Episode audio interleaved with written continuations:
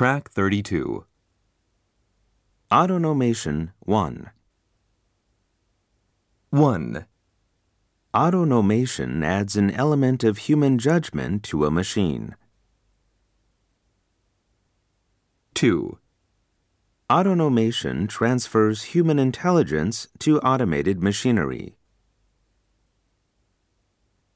3. Autonomation develops devices that automatically prevent defective products. 4. Autonomation stands for Autonomous Operation. 5. Autonomation detects abnormalities and stops the production process. 6. Autonomation helps to find out the root cause of defects.